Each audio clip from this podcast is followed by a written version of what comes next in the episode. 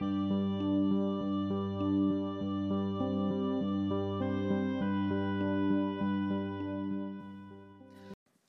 à toutes et à tous. J'arrive au terme de mon émission et aujourd'hui je vais vous proposer d'écouter mon dernier épisode. Tout d'abord, nous avons pu entendre que si pour Monsieur Pierre, il y a environ 40 ans, le fait d'avoir voulu des enfants suisses était pour avoir des enfants avec plus ou moins le même background, aujourd'hui ce n'est plus possible. Comme l'a expliqué Madame Chris, on adopte des enfants suisses car on a plus de chances d'en avoir un plutôt qu'en partant à l'étranger. Puis je suis arrivée à la réponse que oui, l'âge de l'enfant avant son adoption est importante, car plus l'enfant est bébé, mieux la greffe symbolique prendra. Cette greffe qui est l'élément primordial pour que l'adoption réussisse. Par la suite, nous avons pu constater que dans la plupart des cas, l'enfant sait depuis toujours qu'il est adopté, et donc qu'il n'y a pas de raison pour que cette nouvelle le fasse rejeter sa famille adoptive. Par suite logique, l'enfant va un jour ou l'autre s'interroger au sujet de son origine. Certains d'entre eux voudront rechercher leurs parents biologiques, mais comme les études et les témoignages que j'ai pu récolter le démontrent, même si certains parents ressentent cette quête comme un éloignement de leur enfant adopté, ce dernier ne le vit pas comme ça.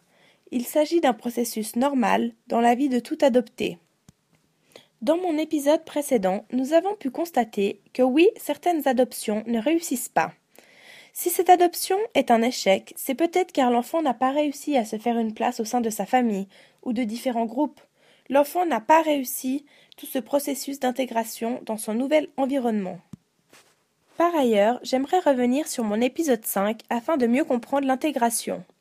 Nous avons pu voir que Sandra a été persécutée par ses camarades lorsqu'elle est rentrée d'Afrique. Pourtant, cet enfant était suisse, elle parlait la même langue que ses camarades et ressemblait à ses parents adoptifs. Ainsi, ce n'est pas le fait d'avoir été adoptée qui a fait qu'elle était rejetée, mais le fait qu'elle était différente, qu'elle avait appris d'autres coutumes. L'intégration au sein de différents groupes va bien plus loin que simplement être adoptée ou pas, ou ressembler ou pas à sa famille adoptive. Souvent, une personne est rejetée car elle est différente, peu importe qu'elle soit adoptée ou pas, et l'exemple de Sandra en est la preuve. Par ailleurs, l'intégration de l'enfant adopté au sein de sa famille est un long travail qui a comme but que l'enfant fasse partie de la famille au sens large du terme. Ce sentiment d'appartenance doit être présent chez l'enfant.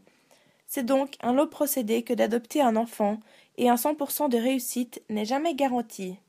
Mais finalement, n'en irait-il pas de même pour des enfants biologiques? C'était l'émission de Charlotte sur l'adoption. Merci de m'avoir suivi.